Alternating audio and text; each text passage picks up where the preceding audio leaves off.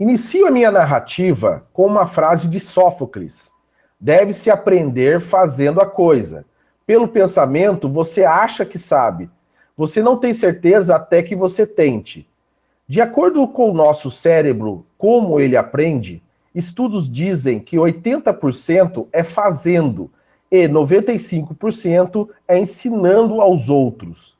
Neste contexto de botar a mão na massa, vou relacionar uma prática pedagógica que vivencio e atuo constantemente em minhas aulas, como uma concepção ligada à epistemologia, uma estratégia didática que se chama demonstração.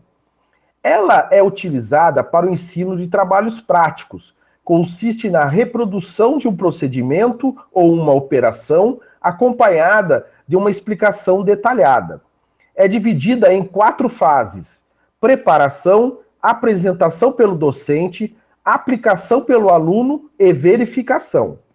Essa técnica didática está relacionado com uma concepção ligada à epistemologia, que é o empirismo.